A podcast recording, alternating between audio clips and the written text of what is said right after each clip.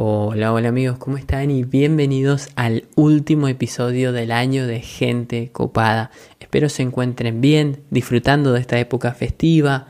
Y en esta semana de tanto relax, quiero traerles un episodio de alguien que tiene muchas historias para contar. Alguien que ha vivido mucho, alguien que tiene muchas ganas de ayudar y que realmente te llega a poner la piel de gallina. No me voy a expandir mucho más porque sería un gran spoiler de lo que se viene. Los voy a dejar para que puedan disfrutar del episodio. Les deseo unas muy felices fiestas, un feliz año nuevo y sin más, los dejo con la charla.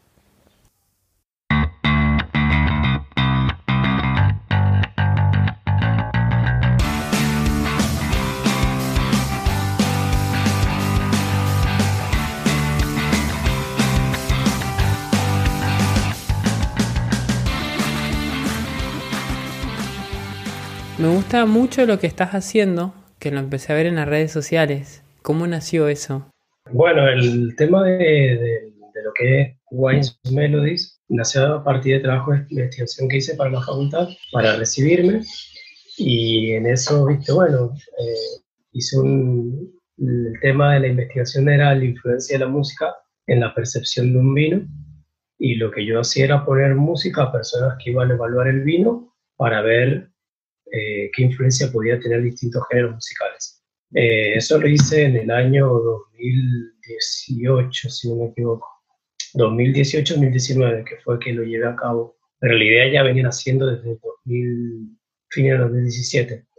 Y bueno, eh, cuando ya terminé de, recibir y presenté la investigación, después me llamaron a, a la universidad a presentarla en la semana de investigación y al año siguiente, que fue el año pasado, lo pude presentar en, en Perú, en un congreso de enología.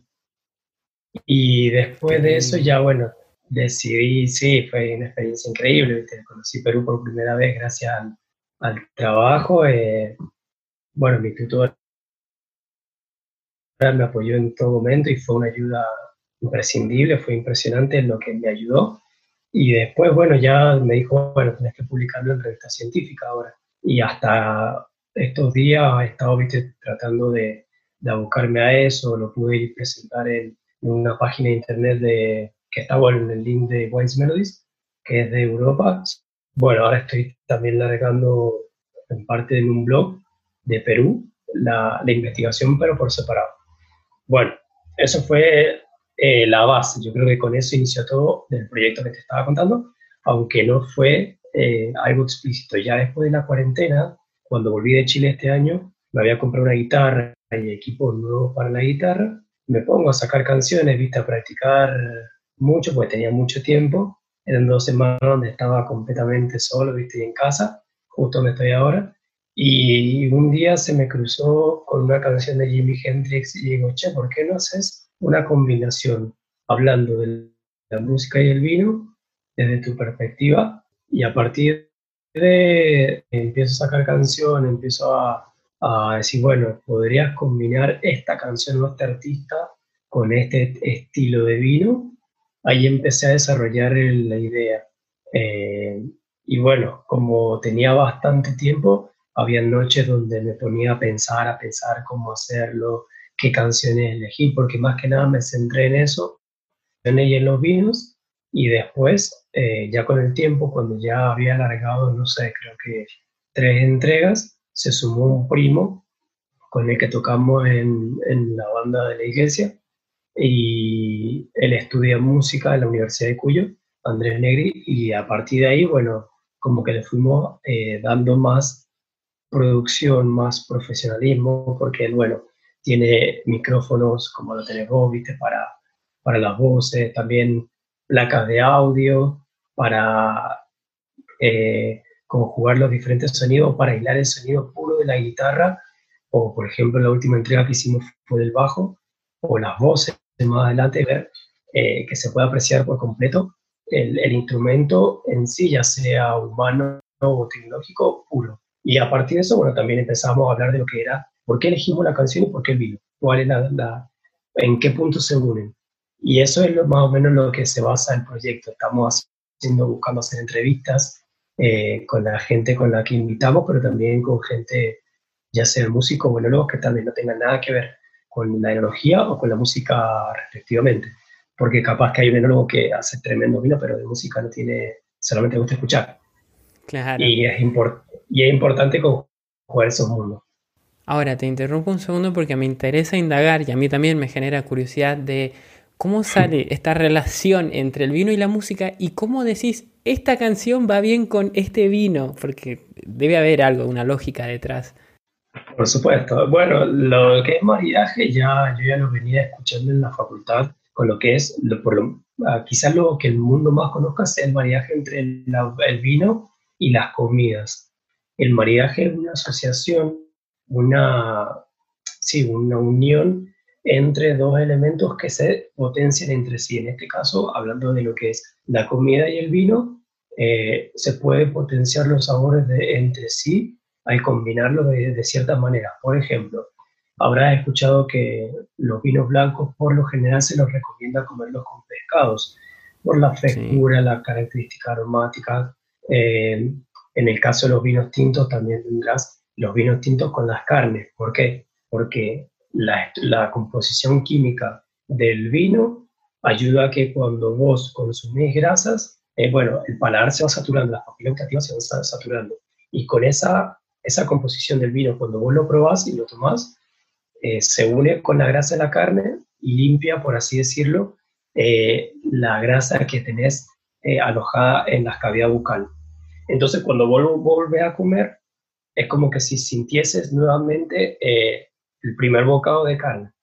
Entonces como que va renovando el paladar, va limpiándolo. Además de que, bueno, eh, eh, el, el, vino tinto tiene propiedades antioxidantes, anticancerígenas, también ayuda al cuidado del, de la salud en cuanto a lo cardiovascular y también, bueno, por eso se asocia, esa, se lleva a cabo esa asociación comidas y vinos. Hay otras más, por supuesto, pero no me quiero distender más en esto una, eso sería la introducción de, bueno, la música y el vino. Bueno, nosotros somos seres emocionales, sentimentales, movidos por, por, una, por esa, esa parte nuestra que sería el alma, y que, por ejemplo, cuando vos escuchas una canción triste y estás pasando un momento triste, ¿cómo te vas a sentir la canción?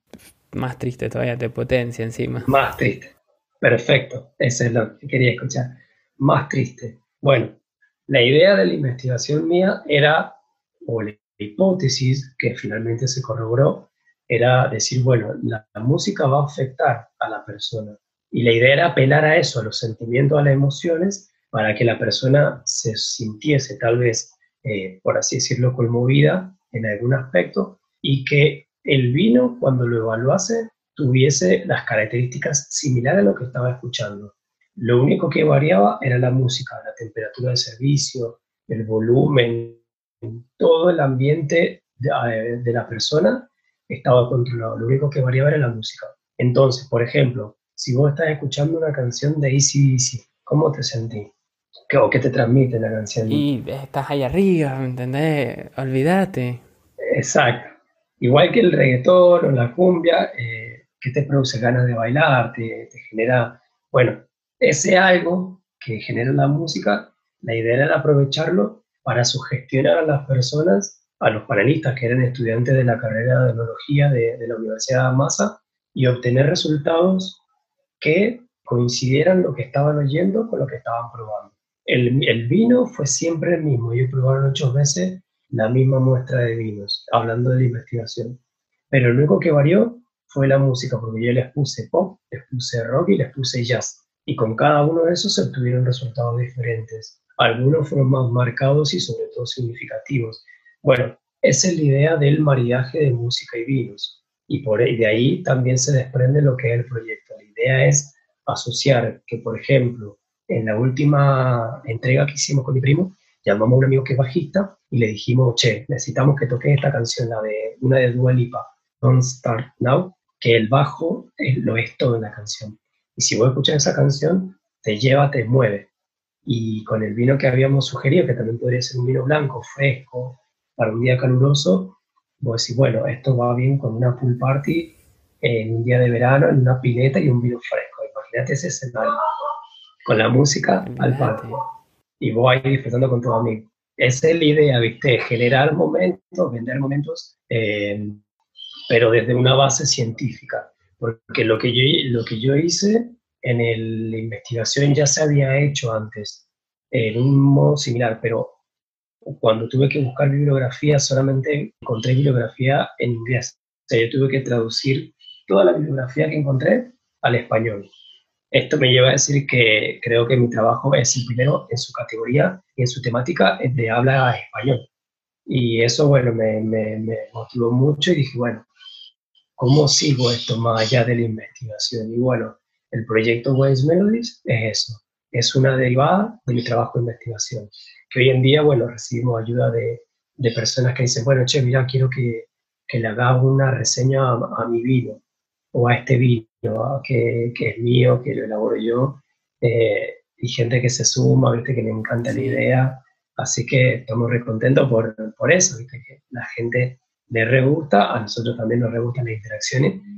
Y nada, sobre todo hacer funcionar lo que es la música y el vino, que creo que en la música no hay nadie en el mundo que no le guste. Y el vino, la idea es, bueno, introducirlo siempre con moderación, por supuesto. Me gusta cómo estás documentando todo y cómo te apoyas en una base científica para poder demostrar resultados y quizá el día de mañana aplicar algo similar en desempeño en algún área, ya sea estudio. En una bodega. Bueno, imagínate una bodega, ahí quería llegar.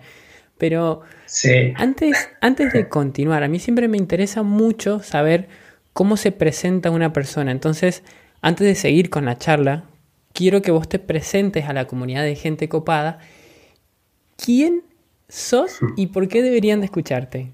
Bueno, mi nombre es José Alura, tengo 27 años, soy de San Martín, Mendoza. Me recibí hace poco de licenciado en enología, también tengo otras pasiones como lo es la música y la fotografía. Y bueno, ¿por qué deberían escucharme? Yo creo que el motivo más grande o el principal es porque sinceramente yo he pasado por tantas cosas en, en mi vida que creo que hoy en día yo no estaría acá si no fuese por esa razón que me permite estar hoy en día. Que bueno, a esto voy a apelar al lado de lo que es eh, la fe, las creencias. Eh, yo soy creyente, como te decía recién, yo estoy en una iglesia tocando, me encuentro liderando un grupo de jóvenes junto a otra persona desde hace tiempo, yo creo que desde que nací voy a la iglesia, desde que estoy en, en, la panza de mi vieja, voy a una iglesia. Y bueno, como te comentaba, y también algo de lo que estaba desarrollando ya en mi perfil eh, personal de Instagram y de Facebook, eh, son serie de temáticas donde he contado mi historia, eh, sobre todo en cuanto al área de la salud, donde he pasado por montones de enfermedades. Mi vieja por ahí me dice, cuando yo le pregunto, che, vieja, ¿tuve esta enfermedad? Me dice, che, deberías preguntarme qué enfermedad no tuviste, porque has tenido todas. Desde, desde chico, bueno, con una, en uno de los videos contaba que había tenido derrames cerebrales, leucemia, bronquiectasia, fibrosis quísticas, eh, principio neumonítico, neumonía eh, y un montón de cosas que me han agarrado tanto acá como en Nueva Zelanda. Y estoy convencido, y bueno, a lo largo de la historia, de mi historia, por supuesto, he visto una fuerza sobrenatural, así, por así llamarlo, que, que llamo Dios, eh, por supuesto el Dios de, que, encontramos en la Biblia, y que yo estoy seguro que Él me ha dejado acá con un propósito que lo voy de, trato, trato de descubrirlo día a día, momento a momento, eh, y dije, bueno, por algo Dios me quiere acá, porque he conocido personas que también han tenido derrames cerebrales similares a los que he tenido yo y han quedado en estado vegetativo. No entiende por qué, o por qué yo no, o por qué, por ejemplo, en esta situación de crisis de pandemia, que yo soy una persona de riesgo, eh, gracias a Dios, viste, me he mantenido eh, resguardado lo más que se pueda, pero sobre todo protegido. Y personas muchísimo más saludables que yo han padecido las consecuencias y hasta el punto de la muerte, ¿no? Eh, pero yo creo que, bueno, si, como la pregunta que me hiciste, la verdad que es un poco... que amplia. Te lleva a replantearte, sí. amplia, ¿por qué estoy? ¿Para qué me debería escuchar la gente? Bueno, eh, yo creo que, que no hay nada más lindo que tener esa seguridad de que hay alguien que se preocupa por vos que te cuida, que, te ama, que te, que te guía eh, como estaba hablando en otros videos, y que pase lo que pase, vas a estar bien. Aunque esté atravesando un momento bueno, es difícil, todo va a obrar para tu bien. Y hoy en día que estamos en una situación de incertidumbres, de, de tristeza, de aislamiento, que el aislamiento psicológicamente nos afecta muchísimo. El no poder juntarnos, el no poder vernos, el tal vez limitarnos a lo que es la tecnología para estar comunicados, nos, afecta muchísimo. En medio de todo eso y mucho más, tener la certeza y la esperanza de que pase lo que pase, va a estar bien. Y todo va a obrar para el bien de uno. Ahora, José, se me, te escucho, se me pone la piel de gallina y quizás me lo puedes contar así como al pasar en dos segundos y me nombras enfermedades como, pero son grandes enfermedades, son grandes logros. Y mi pregunta ahí es, ¿cómo es que vos lográs esta mentalidad de decir, en te escucho hablar y me decís, si las superé y las pasé es porque Dios tiene un objetivo para mí, porque le, tratás de dar un sentido. ¿Cómo logras no victimizarte en por qué esto me pasa a mí y cambiar esa mentalidad a, una proyección? Bien, la pregunta que haces es increíble porque en realidad lo he hecho, lo he hecho. Por, cada tanto me pasa que sí, ¿por qué me pasa esto a mí? Y solamente a mí, o parece que te pasa solamente a vos. Y, mucho se debe a eso, ¿viste? El, estar en contacto con personas del, de, que también creen en Dios, que han pasado situaciones eh, similares o tal vez más heavy, eh, escuchar, leer, meditar en lo que lees eh, y transformar la, la, manera en que pensar. De hecho, hay una, una parte en la Biblia que dice, cambien su manera de pensar para que también cambien su manera de vivir. Y en esto yo creo que se puede aplicar y cualquier persona que lo aplique le va a resultar. Porque si vos pensás eh, soy un gil, soy un gil, soy un gil, soy un gil, va a terminar haciendo, haciendo cosas que van a terminar reflejando lo que pensás. Eh, y en esto, bueno, esa pregunta que, clave que vos haces, con la cual yo tengo que, a ver, trabajar todos los días, no es que más allá de lo que pasa, uno aún así se sigue preguntando, ¿por qué a mí? Pero aún a, a pesar de eso, sí, no, bueno, recordar lo que hizo Dios en tu vida o lo que te dijo o lo que te está diciendo, lo que está haciendo. Y eso que por ahí no es apoyarse más que nada en, en mi fortaleza, porque yo soy un ser humano como cualquier otra persona. Eh, en uno de los videos decía, a pesar de que yo he pasado por todo esto y he sido librado, no significa que yo soy indestructible o que puedo sanar o que soy como Wolverine o Deadpool que se pueden eh, regenerar. Eh, no, yo soy una persona común y corriente que, bueno, que decidió creerle a Dios, que decide hacerlo todos los días, porque no es fácil a veces cuando tenés situaciones que se te vienen encima con todo, y vos a pesar de eso tenés que mantener la fe. Creo que la, eh, no la palabra, sino la acción clave es la fe. Que, que la fe es creer aunque yo lo vea, es decir, hoy puede que yo estoy enfermo. Bueno, pase lo que pase, Dios está en control. Eso es tener fe.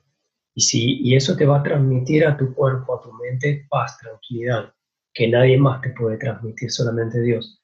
Y cuando vos entendés eso, porque es muy fácil también venderle a la gente, si vos crees en Dios te va a sanar. Y no, no es así, porque no sabemos lo que, no sabemos lo que Dios quiere. Eh, entonces eso también hay que ser muy cuidadoso, decir, bueno, Sí, Dios tiene el poder para sanarte, para librarte de las deudas, para librarte de, la muerte, de lo que sea que se te venga.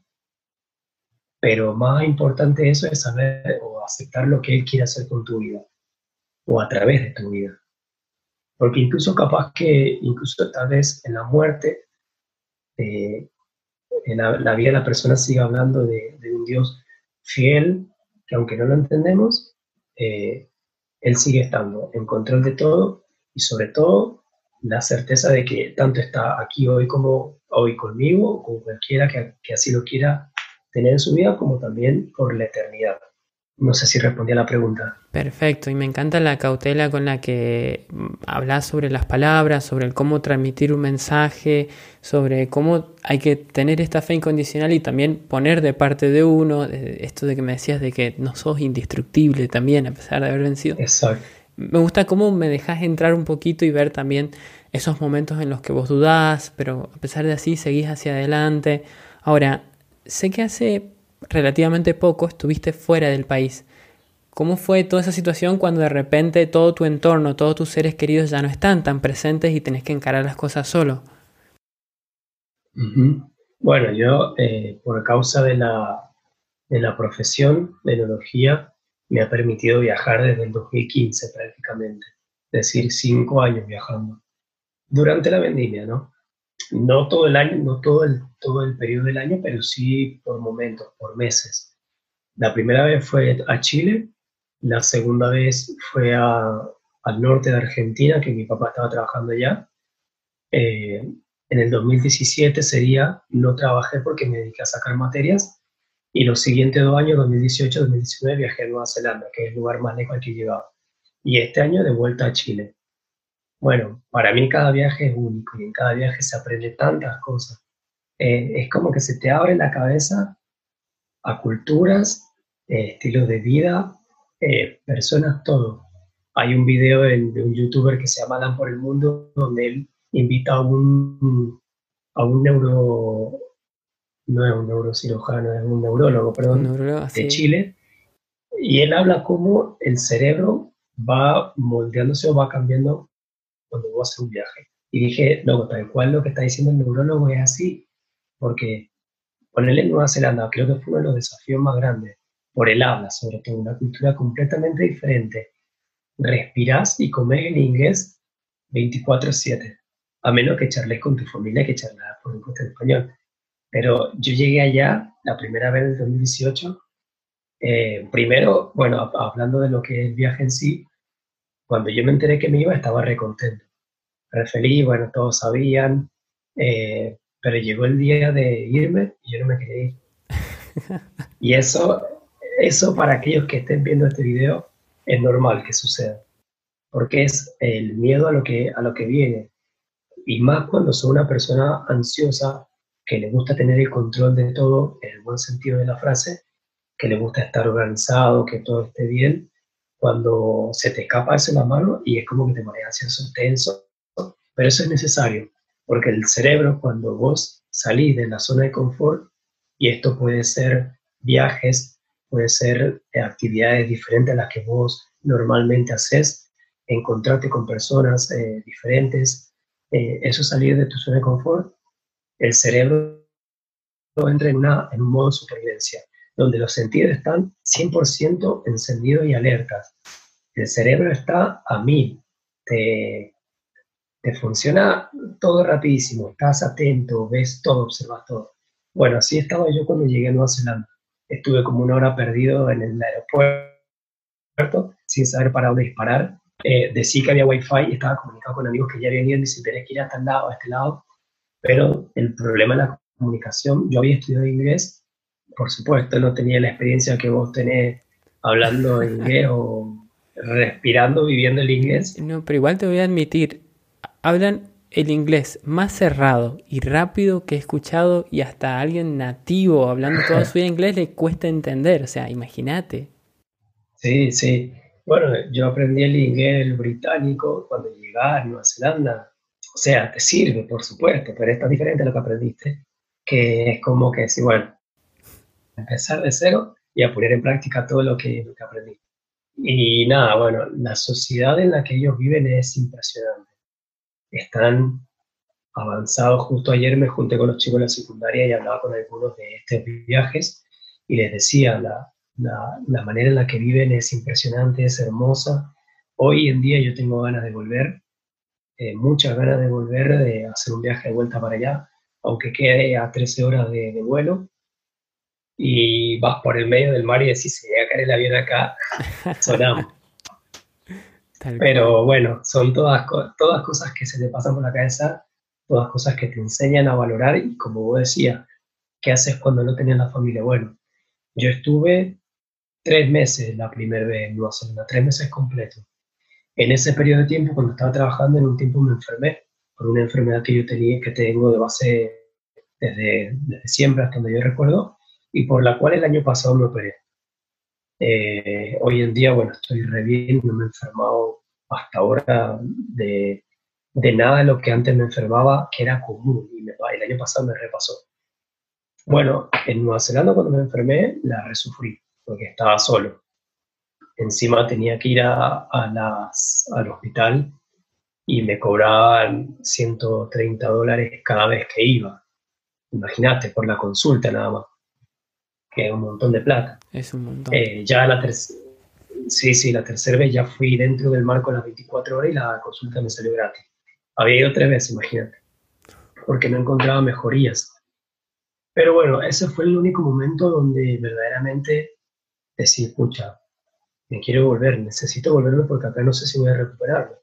Y estabas tan lejos, tan en hacerte entender o darte a entender en un país completamente diferente, era difícil. Pero el resto del tiempo después me recuperé y viajé por la isla sur de Nueva Zelanda por dos semanas con, con un chico de Argentina, una chica de Italia y una chica de Grecia.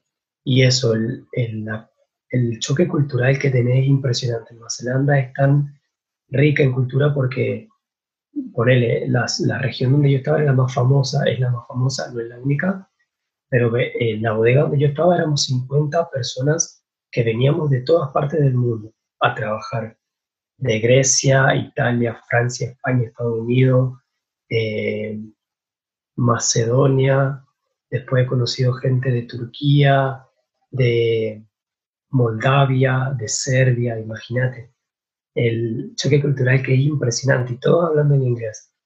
Eh, juntarte con ellos a tomar una cerveza, a charlar de cómo es tu país, cómo es el país de él, eh, qué haces vos en tu país, es algo hermoso, que eso es lo que se extraña, ¿no? El compartir. Y bueno, los paisajes que vi son impresionantes. De hecho, ahí se filmaron las películas del Hobbit y El Señor de los Anillos, eh, algunas películas de Alien. Y cuando vos lo ves en las películas y lo reconoces los paisajes, como decía, ah, yo estuve ahí. Y saqué fotos. Impresionante. La verdad que lo, y para alguien que le gusta la fotografía como vos, me imagino. Es más, eh, ya después vamos a compartir tus redes sociales, que ahí la gente puede encontrar varias de, las imágenes que estás hablando. Ahora, me interesa en esto del choque cultural, si te pasó algunas cosas que a veces no alcanzamos a concebir en nuestras cabezas. Por ejemplo, cuando a mis amigos estadounidenses les digo que acá en Argentina la medicina es gratuita y la educación también, cuando ellos se han criado en un mundo donde para estudiar te tenés que endeudar hasta los 35, 38 años, es algo como que te deja la cabeza así. Y no sé si te pasó algún escenario o, de vos compartiendo experiencias. Bueno, eso en, por el, a donde siempre que, por lo general, siempre que he viajado, me he encontrado con, con chilenos, a quienes aprecio muchísimo. De hecho, para mí Chile es como una segunda casa porque es el país que más veces me ha recibido ya sea por trabajo, por vendir, eh, por vacaciones u otra cosa. Y en Nueva Zelanda, las dos veces que fui, me conocí chilenos que me hice muy amigos. Así que bueno, si lo están viendo este video, les mando un saludo. Y bueno, eso que decís vos de, de la educación y la salud, ellos también, y no tenés que ir tan fuera del continente, sino acá al lado. Eso es uno de los choques, pero para mí el choque como más grande eh, lo, lo percibí en Nueva Zelanda al volver acá a Argentina y por ahí, de, y perdón por lo que voy a decir, pero el desastre que somos a veces como sociedad. Eh, ellos son tan respetuosos de las leyes, del medio ambiente, que eso fue una de las cosas que más me impactó y más rescato de ese país, porque allá poner la basura va a tener que reciclar, separar, sí o sí. Si vos no lo haces, te ponen multa. Y cuando vos dejas la basura, tenés que dejarlo por separado, lo reciclable de lo no. Eh, lo orgánico ellos lo, utilizan para el compost. Eh, por ejemplo, si vos vas a una atracción turística, a una caminata, a un parque nacional, vos podés dejar plata para que se siga preservando tanto la flora como la fauna. Y ellos son tan cuidadosos de eso. Eh, la puntualidad, yo soy una persona re puntual, pero allá se regía todo por él me pasó el colectivo que me tenía que tomar de una ciudad a otra, me dice a las 11, sale el colectivo. Bueno, yo fui puntual, porque yo soy puntual, pero a las 11 en punto estaba llegando el colectivo. Estaba saliendo. Eh, el respeto de la gente, el respeto que tienen, la, la paciencia que te tienen, el, eh, la amabilidad. Ponerle, esta semana largué un nuevo video donde contaba una experiencia en Nueva Zelanda, eh, donde una familia que conocí en la iglesia el año pasado me recibieron. Está bien, vos decís, bueno, son hermanos en la fe, sí, pero yo vengo de un país tercermundista eh, y, creo que el hecho de decir, bueno, yo soy cristiano, eh, lamentablemente no siempre es fiable. Que creo que lo más importante es fijarse en los hechos y después bueno en las palabras. Y sobre todo que estén conjugadas una en la otra, ¿no? Eso como a modo de paréntesis. Pero bueno, esta familia me recibió, porque ya iba a la iglesia, me invitaron a comer un día. Cuando yo estaba trabajando fui a comer y después, bueno, me, me tuve que cambiar de, hogar, de casa, y resulta que ellos me recibieron, era para Semana Santa el año pasado. Y me dice, mira, acá te dejamos, bueno, la, comida, acá está el, eh, tu habitación, así tenés que prender la, la estufa que es leña, así te, acá tenés la pileta, si te quieres bañar, bañate. Y yo le digo, che, pero ustedes se van a ir. Sí, nos vamos a ir a ver a nuestros hijos, a pasar el fin de semana. Y me dejaron las llaves de la casa y las llaves del auto a disponibilidad mía. Y no me cobraron un peso. O sea, está bien, yo creo que no, en Nueva Zelanda tal vez no todos hacen eso, pero esta familia, eso a mí me conmovió, ¿viste? Nosotros, eh, tiene que ser alguien de confianza para que lo haga, para que le si te voy de vacaciones, tomate, cuídame la casa. Ellos no, me dijeron lo que vea en la heladera, si quieres comerlo, comelo, o en el freezer, todo, y gratis, ¿viste? Entonces, bueno, eh, esa, esa apertura de corazón, ¿viste? Que, bueno, también está bueno retribuirles, eh, ya sea con algún gesto. Yo les regalé un vino de Argentina que encontré allá, digo, este es como un simbolismo, porque él era un Malbec, lo más representativo en cuanto a la enología en Argentina y en el mundo. Les dejo una botella de vino y, bueno, les dejé una, una pequeña carta, ¿viste? de agradecimiento y nada, si algún día llego a volverlo, me encantaría volver a visitarlo, para hablar con ellos, llevarles, no sé, algo, lo que sea. José, me encanta, me encanta la historia que me contabas, me conmueve. Y justo en lo último que decís, ¿cómo ven afuera el vino argentino? Te pregunto desde la perspectiva de alguien que por mi trabajo interactúo mucho con extranjeros y por ahí cuando le he regalado a un brasilero, por ejemplo, sin ir muy lejos, un vino, es como si fuese el mejor regalo posible que le podría haber hecho. Entonces, más vos que sos un experto en el tema, ¿cómo lo ven afuera? Bueno, el, vino argentino, yo cuando he estado en otros lados, tiene muy buena reputación. Argentina, podés encontrar un pro y un contra, esto que te voy a decir, pero es tal cual te lo voy a decir. Eh, Argentina no tiene, por ejemplo, si vos comparas Argentina contra Chile frente a la exportación, Chile nos gana, pero lejos. Llevan años luz adelantado en lo que es exportación al mundo exterior. Ellos abrieron mucho antes al mundo y lograron eh, eh, consolidarse fuertemente. Argentina también lo hace hoy en día, pero Argentina tal vez lo hace en menor cantidad. Pero esa menor cantidad es de muy buena calidad. No estoy diciendo con esto que lo de Chile es de mala calidad para nada, porque yo pruebo vino chileno y me encantan. Chile es como una segunda casa. Estoy hablando solamente de Argentina. Argentina, lo poco que exporta eh, es muy buena calidad, pero muy buena calidad.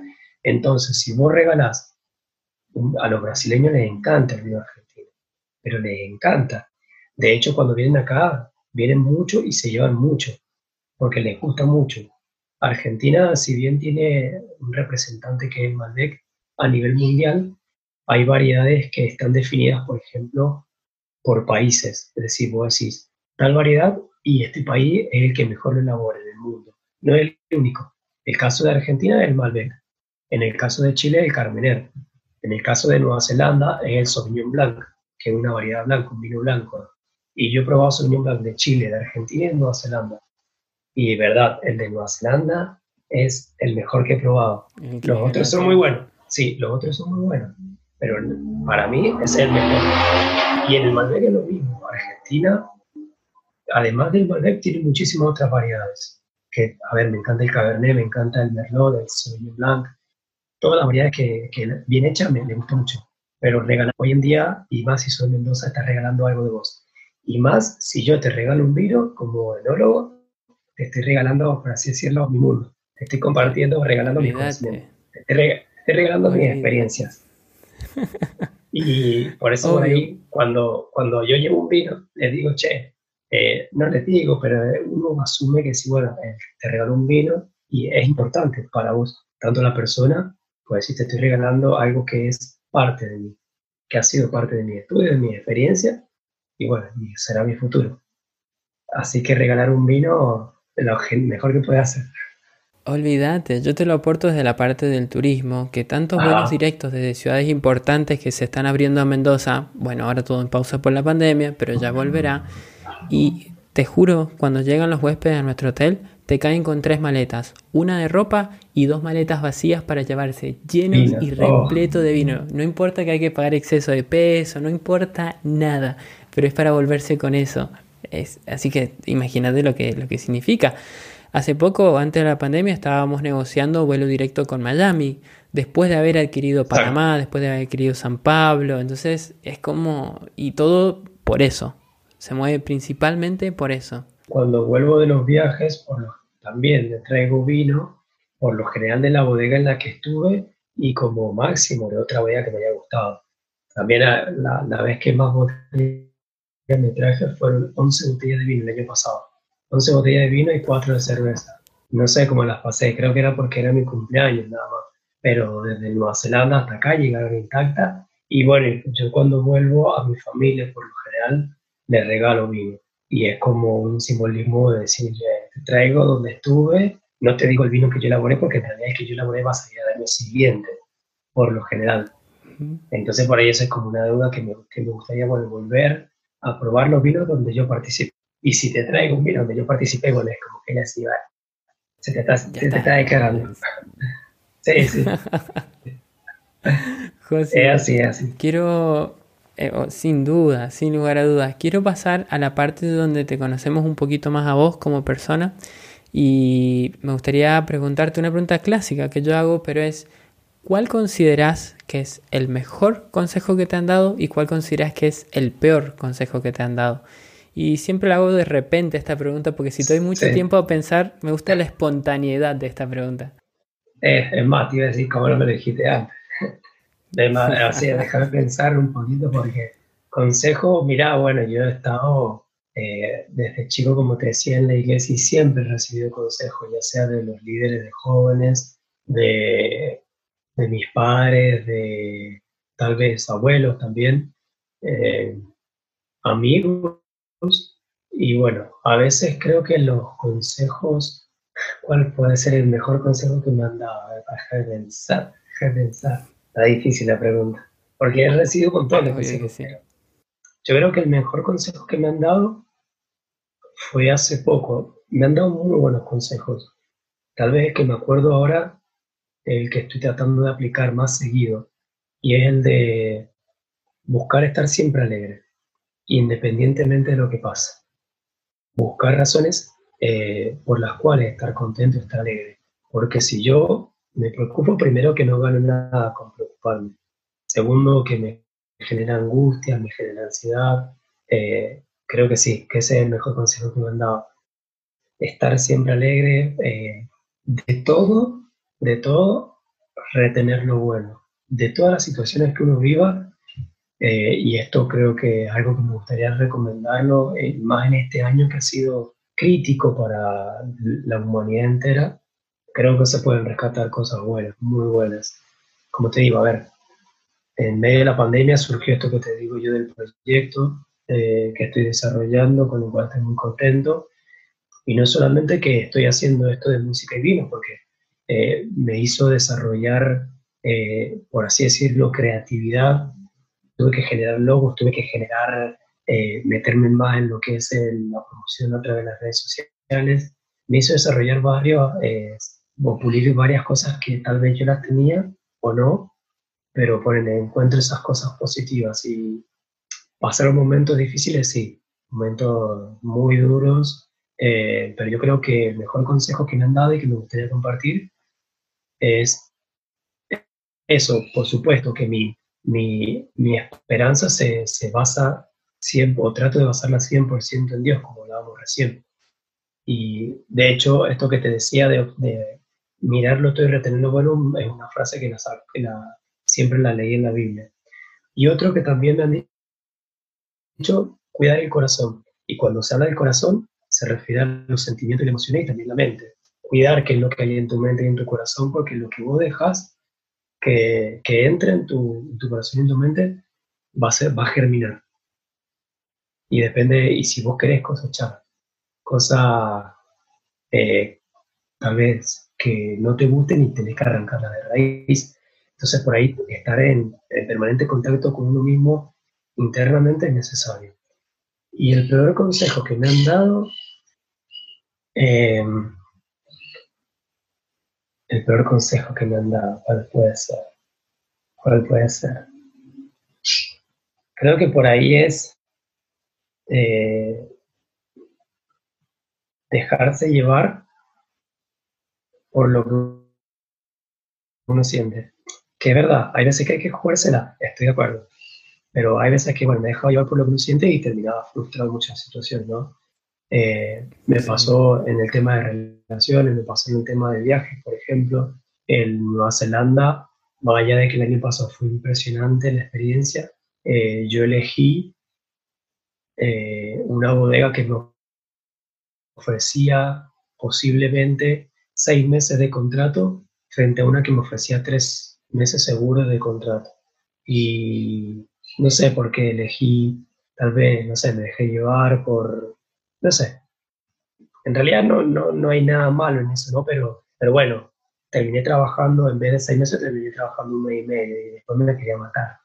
Porque dije, encima la otra me pagaba, la otra me pagaba más, me ofrecía tres meses seguro, dije, ¿por qué no acepté? No sé. Pero creo que a veces el, el, uno de los, de los peores consejos que me han dado es dejarme llevar por lo que uno siente. Porque a veces estás nublado por lo que estás sintiendo. Eh, sea lo que sea, sea la temática que sea. Eh, a veces no, y ahí es donde es necesario, necesario la, ayuda de personas sabias, que tal vez ya hayan pasado por la etapa que estás pasando y te digan, no, bueno, pensá un poquito más, no sea tan impulsivo, ¿no? Eh, pensá un poquito más. No sé si es el peor, pero probablemente sea uno de los peores.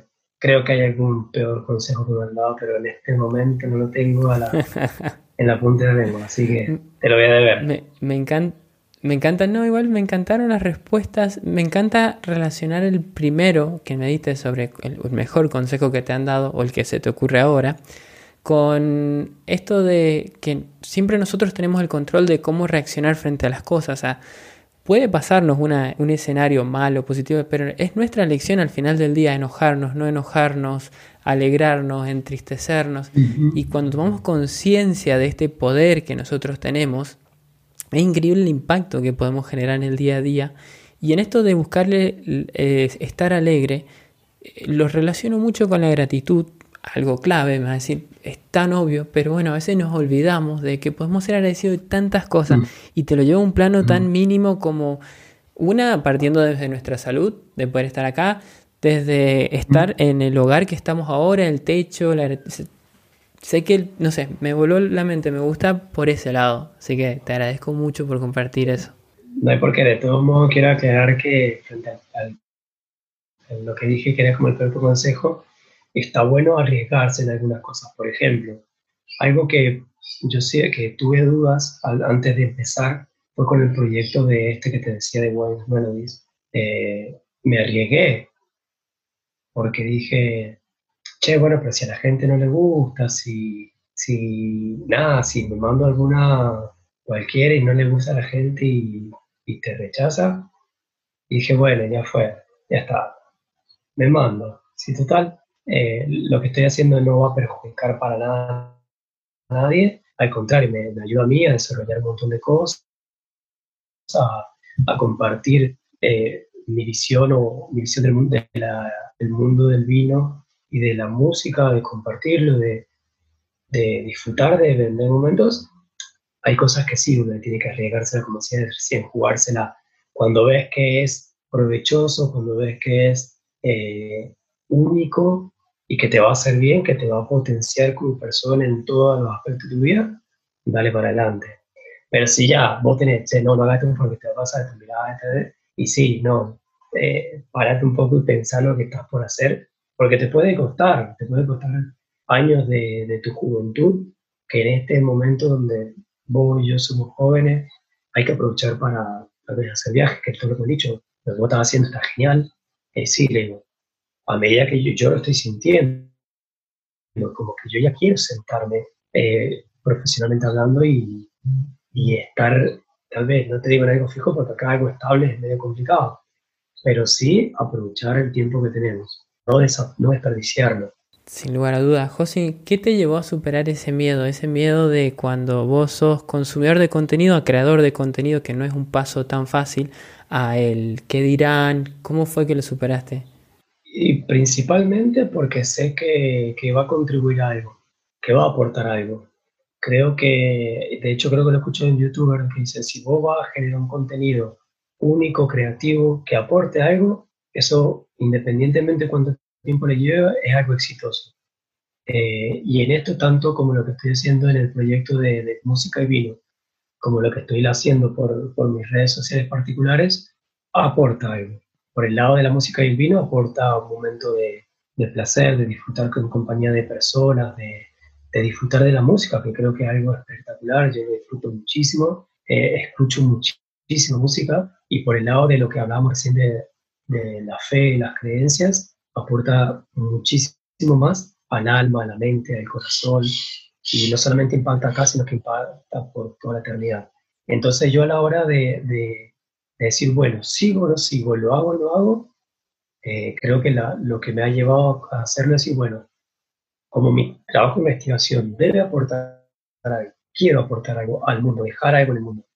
Bueno, lo que sea, quiero hacerlo con lo mejor y le voy a poner lo mejor y así tenga, no sé, 10 seguidores, 500, 3000 o 40.000, eh, que lo que sea, quienes estén lo disfruten.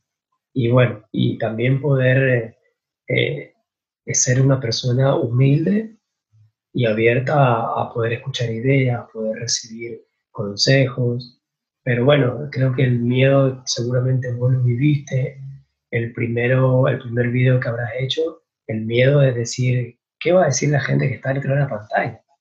Y hoy en día, por ejemplo, un amigo me dice, bueno, ¿qué sé? YouTube, Instagram, Instagram, influencer. Y yo me río, por un lado me da vergüenza porque sí, bueno, en realidad eh, te da vergüenza porque sí, te expones, te expones. Y Sin lugar a dudas. Te reexpones. Y pero, pero, te reexpones. Sí, sí, pero le estás brindando algo al, al mundo.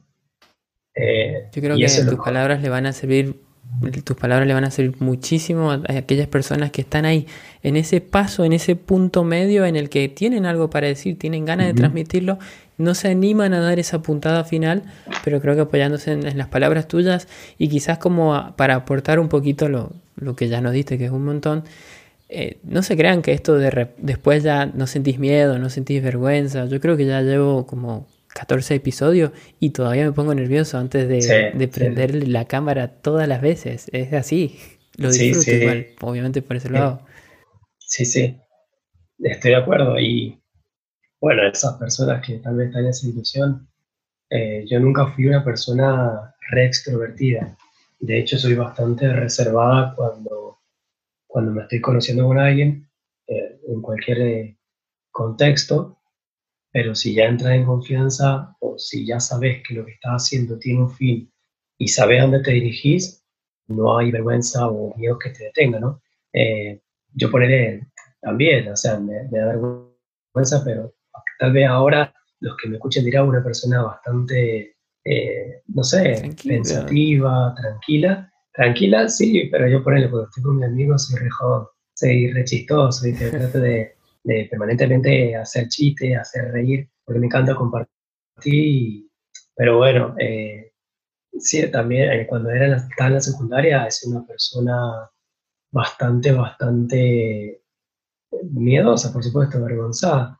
Algo que me ayudó muchísimo pero esto lo he compartido con otras personas que están totalmente de acuerdo, pero creo que el 100% del desenvolvimiento me ha mucho en las actividades de la iglesia. ¿Por qué? Y porque yo ya de adolescente, por ahí me decían, bueno, lee esto en frente de, qué de la iglesia, en frente a personas, segunda persona, ya tocar un instrumento frente a alguien también te genera eh, miedo e incertidumbre, pero con el correr del tiempo, yo ya llevo 10 años tocando, vas perdiendo eso, el brindar un tema a, los, a los, jóvenes, al, muchísimo, y a mí me ayudó muchísimo a desenvolverme de una manera impresionante, tanto así que eh, he llegado a la universidad re bien, re predispuesto, y por supuesto tenemos miedo de las lecciones orales o de los finales, pero es otra. Eh, eso me ha ido moldeando muchísimo y no es en todos los casos así, ¿eh? En mi caso puede ser porque, bueno, porque desde chico yo siempre estuve metido, como te decía, en las actividades y también como liderando o ayudando a liderar un grupo de personas. Y eso me ayuda Créeme que se nota. Se nota muchísimo cómo te ha desarrollado la oratoria, la cautela al hablar, que es fundamental tener mucho cuidado con lo que uno dice y cómo interpretar lo que el que está del otro lado lo puede tomar, porque también varía mucho de persona a persona. Exacto. José, continuando esto de, querer conocerte, ¿qué es algo de vos que por ahí muchas personas no saben y que si supieran se sorprenderían si es que estás dispuesto a compartir? Algo que está bien que no todos te conocen, pero algo que vos decís. Eh, bueno, me voy a abrir de corazón, por así decirlo. Eh, eh, yo creo que algo que, que, y te va a sorprender, tal vez te sorprenda, pero algo que sí siempre, o no te digo siempre, hoy en día lo estoy tratando de trabajar un montón, eh, es la baja autoestima. Y afecta muchísimo, muchísimo. Por ahí la gente dice, pero vos, sí, digo yo, que, que soy re abierto, que soy re, re, expresivo, que soy re, re, no sé, un montón de cosas que puedo decir. O por ahí te dicen, pero vos ya estás recibido, ya estás viajado, has hecho esto.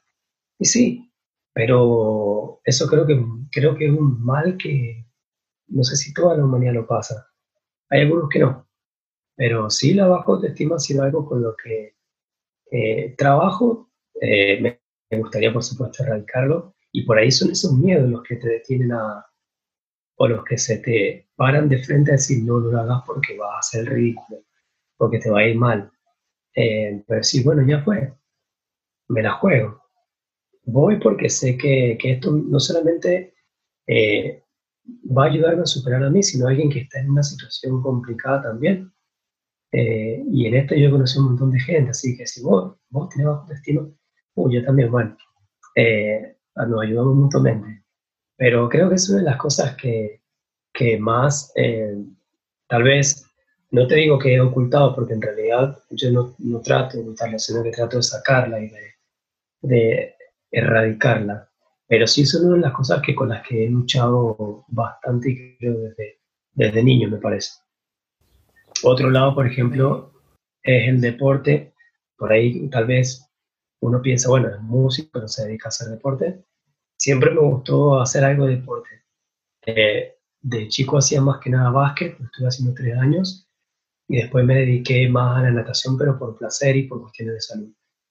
Eh, hoy en día, bueno, hace como cuatro meses, cinco meses que vengo, voy a trotar eh, y me gusta mucho el fútbol, me gusta mucho el fútbol inglés, me encanta. Bueno, mi equipo de fútbol es el Liverpool, los recibo hoy en día, veo todos los partidos, no pierdo ni uno. Y están por pasar increíble ahora. Sí, sí, están re bien. Y por ahí es algo que no comparto mucho, pero sí me gusta. Eh, es algo que disfruto mucho. ¿Y qué más te puedo contar? Me ¿Qué más te puedo decir? Ahí mientras los pensaste, voy diciendo, me encanta que te animes a, abrir y contarnos estas cosas porque es algo que creo que pasa a muchísimas personas, aunque no todos lo digamos, y me gusta que compartas también cómo lo combatís, cómo lo luchás, porque a pesar de ser eso, eh, te expones en las redes sociales, te seguís a buscar nuevos trabajos fuera del país, o sea, hay todo un trabajo. Sí, sí. Bueno, en esto, como te decía, eh, para mí la, la, fe ha sido el sustento principal más que la fe es Dios mismo, ¿no? Que ponele, si vos decís, bueno, eh, pero yo no soy nadie, yo, ¿quién se va a fijar en mí que sea para un puesto de trabajo, para lo que sea? Y hay un versículo en la Biblia que creo que es uno de los que más marca a las personas con baja autoestima y que bueno, si hay alguno mirándolo, que en una parte de la Biblia dice que yo, Dios, haciendo referencia a Dios, dice, no miro las apariencias, que el hombre, ser humano, sí mira las apariencias y se deja llevar por las apariencias, se deja llevar por lo exterior, pero Dios mira el corazón y para Dios lo más importante es eso. Y para mí, eso siempre ha sido como un refuerzo. Es decir, bueno, más allá de, de que tal vez yo mismo no me, no me aprecio como debería, que es algo innecesario, es necesario amarse a uno mismo, porque si yo no amo a mí mismo, ¿cómo voy a amar a otra persona? ¿Cómo voy a dar lo que no tengo? Entonces, bueno, eh, como decía, creo que en ese sentido siempre ha estado Dios, siempre estuvo Dios. Y una manera de vencerlos para mí, tal vez la clave, es esa, de vencerlo. Y ahí decir, bueno, después hay un montón de frases más que podés encontrar en la Biblia misma que te animan a decir, bueno, dale para adelante, que vos podés, que Dios está con vos y que vas a lograrlo. Un montón, un montón. Que bueno, si alguno quiere charlar más de esto, bueno, que me escriba a las redes sociales. Eh, y bueno, y como me escucha, te iba a decir algo y se me fue la idea. Eh, Perdón, te corté justo. No, bueno, ponele, a mí me gusta mucho, más que ir a un, boliche a, pasar la noche, me encanta compartir con la gente un asado tranquilo en una casa, eh, disfrutar, compartir y charlar. Para mí, eh, eso es lo mejor que puede, que puede hacer, organizar una juntada donde... y yo decir, bueno, bueno, yo te llevo un vino, un vino. Vos ponen a hacer lo que, lo que quieran en la casa, pero me ah, encanta compartir, me encanta compartir esos momentos. Catador de Coincido con vos ahí. Tal cual, sin lugar a duda. José, bueno, aprovechemos ya que estamos para compartir tus redes sociales, tanto la tuya personal como la del proyecto que has empezado, que es muy buena y la estuve chusmeando. ¿Cómo te podemos encontrar? Bueno, en la personal es josía.luna, así como sale ahí en el... En realidad, bueno, como sale escrito ahí en acá en lo que es Zoom, en mi pantalla, pero todo con minúscula, se van a dar cuenta porque hay una foto mía, bueno, y además el perfil está público, así que lo pueden ver tranquilamente. Y ahí mismo, en lo que es mi perfil de Instagram, está lo que es eh, Wines Melodies, que es melodías del vino, pero en inglés. Ahí lo, enlacé la cuenta como creador eh, de Wines Melody. Bueno, ahí estoy eh, en estos momentos, bueno, he hecho sorteos la idea es poder también darle a la gente, brindarle algo, poder compartir. Hoy en día por ahora son solamente vinos, pero incluso se nos cruza la, la idea de algún día poder hacer, eh, bueno, te ganaste un vino y una sesión de música, te vamos y te tocamos a tu casa canciones para que vos acompañes con el vino. Me vuelvo loco. Eh, sí, Me vuelvo loco. Sería ideal, sería ideal hoy por cuestiones de tiempo y de que, bueno, probablemente me vuelva a ir a Chile eh, viste, como que tienes que poner en pausa por un tiempo, de todo modo mi primo va a seguir con, con, con las redes y tal vez con los trabajos desde aquí. Quizás podamos hacer algo así como estamos haciendo ahora vos y yo, eh, a la distancia, tal vez una reseña o alguna entrevista conmigo allá. Pero bueno, la idea es también poder darle a la gente, pues, decir, bueno, ellos lo escuchan y lo ven, pero estaría bueno que también lo vivan. De hecho, ahora creo que tengo una juntada en, con los chicos de la secundaria en enero, el 10 de enero, vamos a ir a un camping y un amigo me dice, che, me gustaría conocer tu, tu nuevo juguetito referente a la guitarra y a la, y a la procesador de, de sonidos, de una pedalera. Le digo, ¿sabes qué? Le digo, bueno, ¿tienen parlante en el camping? Sí, yo llevo, bueno, ya fue, le digo, yo llevo la guitarra y todo lo demás. Y ahí olvidate. Olvidate. La idea es brindarle a la gente eso. Y, y para ello, bueno, nos estamos preparando. Mi primo estudia música, como te comentaba nosotros tocamos en la iglesia todos los fines de semana y además de eso, bueno, nos, preparamos en cuanto a lo que es música y todo para cada vez brindar algo mejor y ojalá algún día, el día de mañana podamos estar en algún evento de alguna bodega tocando y para la gente y brindándole ese espacio de música y vino. Que lo hacen muy pocos y yo como no lo voy músico le quiero sacar el provecho. Así que, sobre todo porque por eso mismo, porque yo no puedo hacer ambas cosas. Me encanta. Voy a, para facilitarle a la gente, en los show notes de este episodio voy a dejar el link para que puedan encontrar ambas redes sociales más fácil. Dale, dale, Y pasando a, a la última parte del episodio, a la parte final, me gustaría si pudieses compartir con, con nosotros, con la audiencia, tres consejos, experiencia de vida, como quieras llamarles, que a vos han tenido mucho impacto.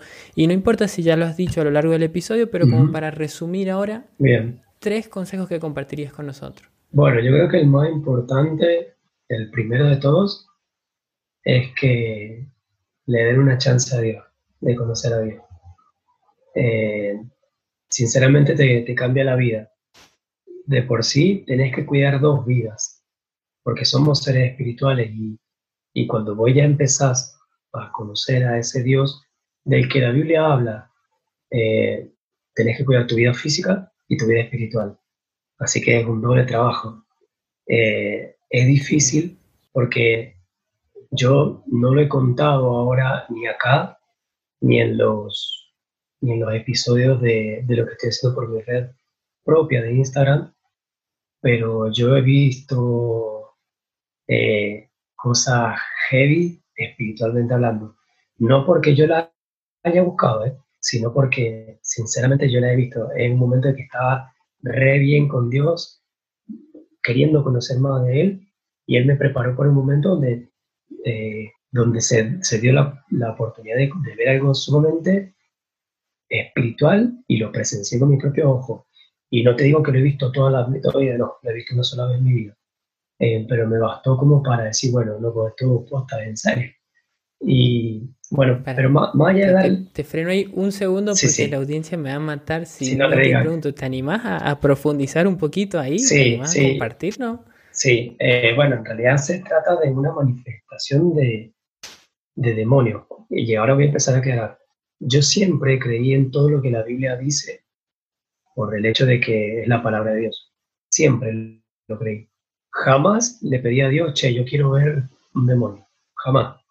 Porque no es algo con lo que, no es algo con lo que creo que alguien en su sano juicio pediría. Eh, pero es algo que la Biblia dice que va a pasar a aquellos que, que, que le crean.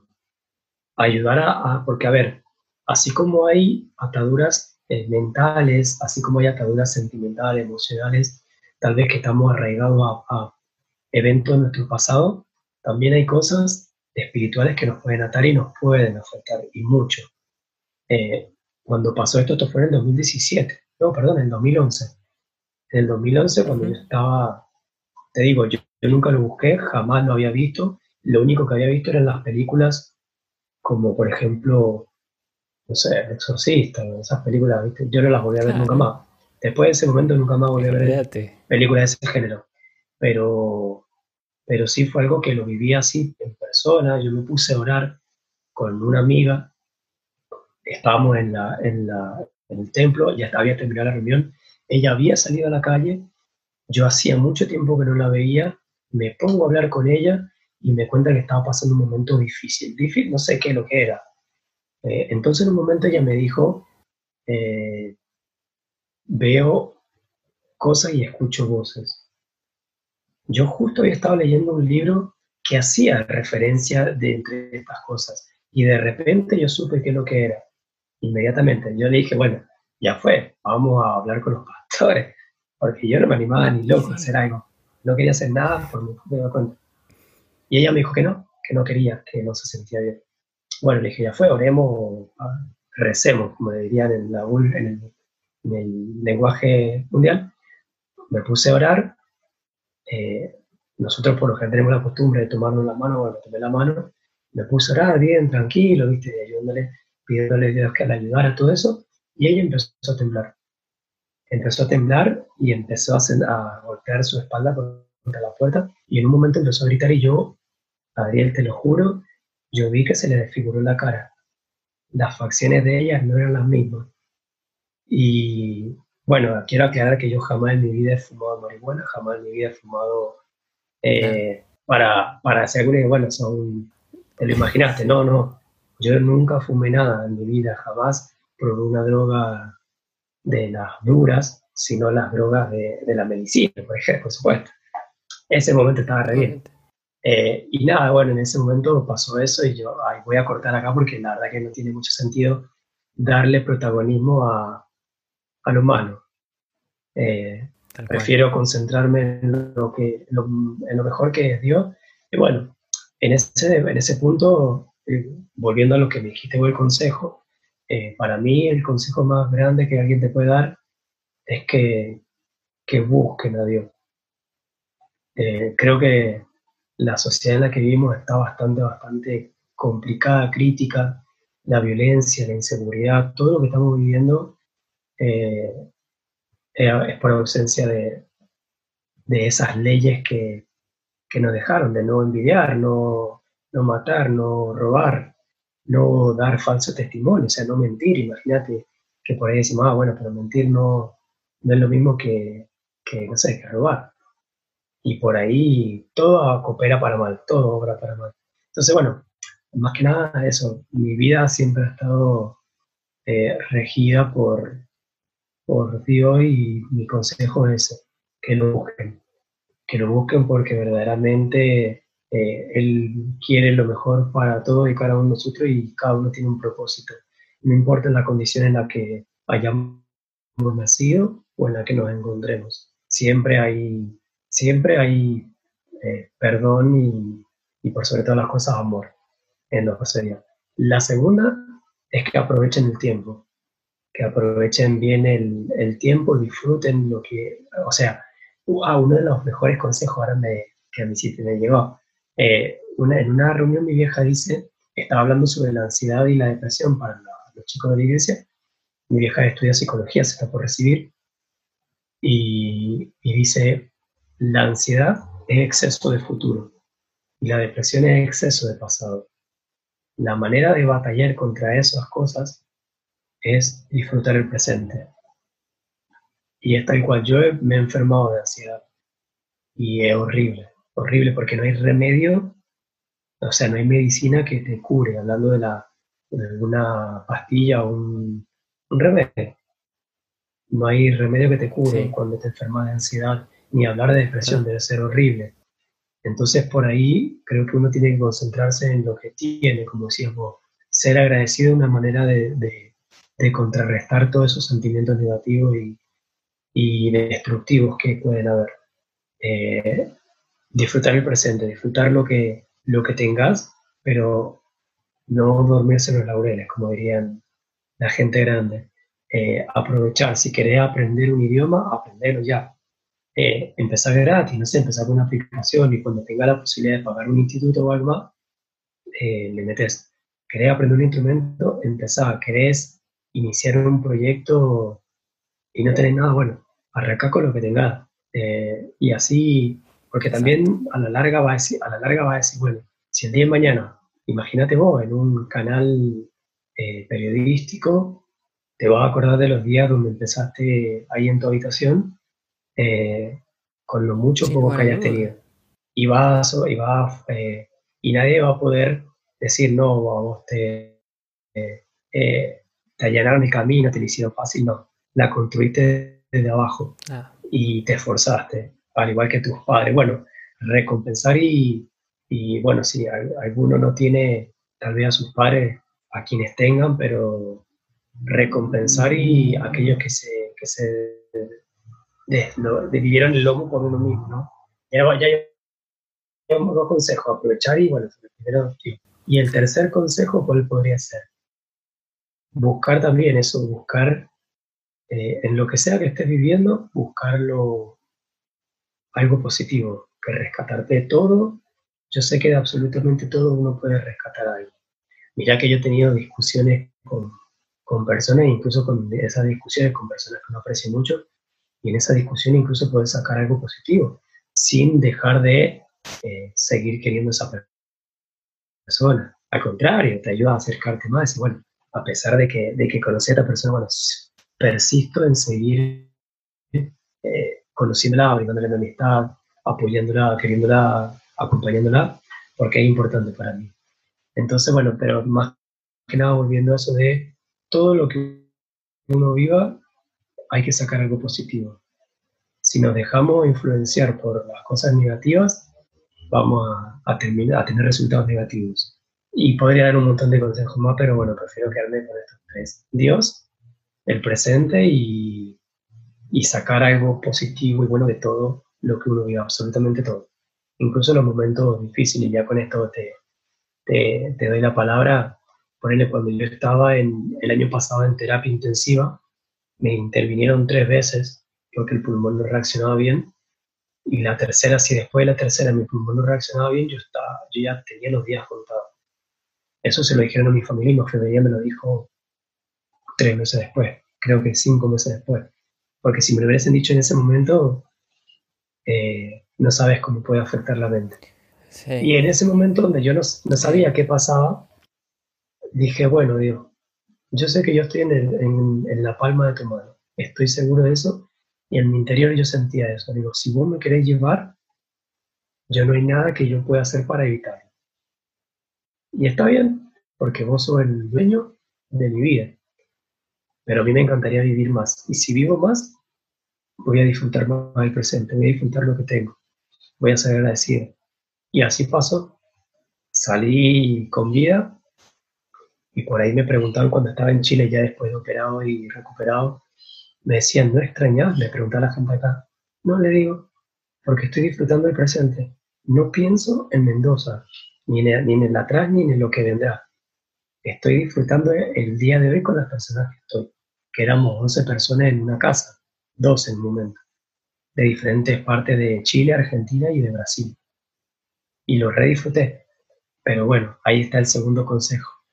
El primero, el segundo y el tercero aplicado en ese, en ese ejemplo que te di. Era Dios. Son tremendos. sí. El primero era Dios, enfocarme en Él. El segundo era disfrutar el presente y el tercero de todo, incluso del momento tal vez cercano a la muerte, sacar algo positivo. Que hasta el día de hoy lo vivo recordando y aplicando, por supuesto. Son tremendos consejos. Primero y principal, agradecerte por esos consejos. Segundo, llegan mucho porque cada uno de esos consejos tiene una historia detrás, tiene una anécdota de vida, alguna lucha que superaste y es lo que te permite hoy dar esos consejos desde el lugar en el que sabes que funcionan, en el lugar en el que te han llevado para adelante. Y eso es lo que me gusta de esta parte, que dejas parte de tu historia en esta charla, en estos consejos, y eso es lo que le llega a la mm. gente. Bueno, me Así que, para, para finalizar, quiero agradecerte por haber aceptado, por ser tan buena onda y, y, por tu tiempo. Disfruté mucho esta charla. Bueno, muchas gracias a vos porque, bueno, cuando me, me preguntaste si quería participar me puse re contento. Eh, dije, sí, por supuesto, me encantaría compartir lo que sea por supuesto, si querés hacer otra, otro día otra charla de algo más específico, lo hablamos también y me predispongo y bueno. Obvio, Y a todas las personas que vean, bueno, si quieren conocer más y, y charlar más, bueno, por supuesto estoy a disposición de, de, brindarle información, lo que sea, si quieren consejos, aunque soy una persona relativamente joven, eh, he vivido un montón de cosas, un montón de cosas, sobre todo en el área de salud, y, pero bueno, y en, como decía vos, los viajes han sido espectaculares y de todo he aprendido algo y saco algo y aconsejo algo. Así que bueno, mil agradecidos, muy agradecido para con vos. Eh, gracias por la oportunidad porque para mí es un privilegio enorme. Y bueno, un saludo enorme a toda la audiencia que tenés, que bueno, está buenísimo lo que estás haciendo. Muchas gracias. Como para reforzar, le hablo acá a la audiencia.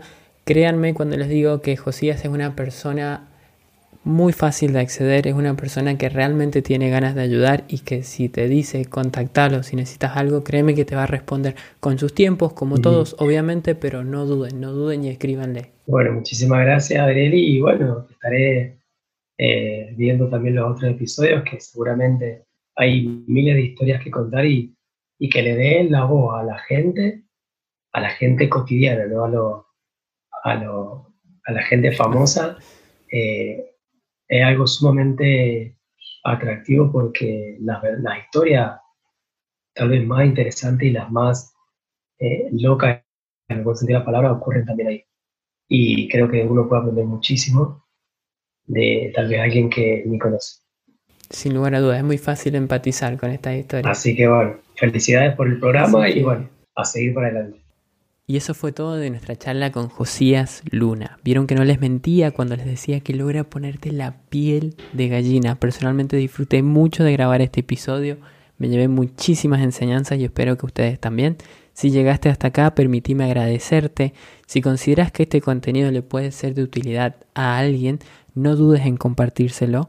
Y considera también, ¿por qué no? Ya que estás, seguirnos en las redes sociales. Nos vas a poder encontrar como gente copada en casi todas las redes sociales. Gracias por acompañarme en este 2020 y nos vemos el año que viene. Chao. Me despido, como cada semana, preguntándote, ¿te copas?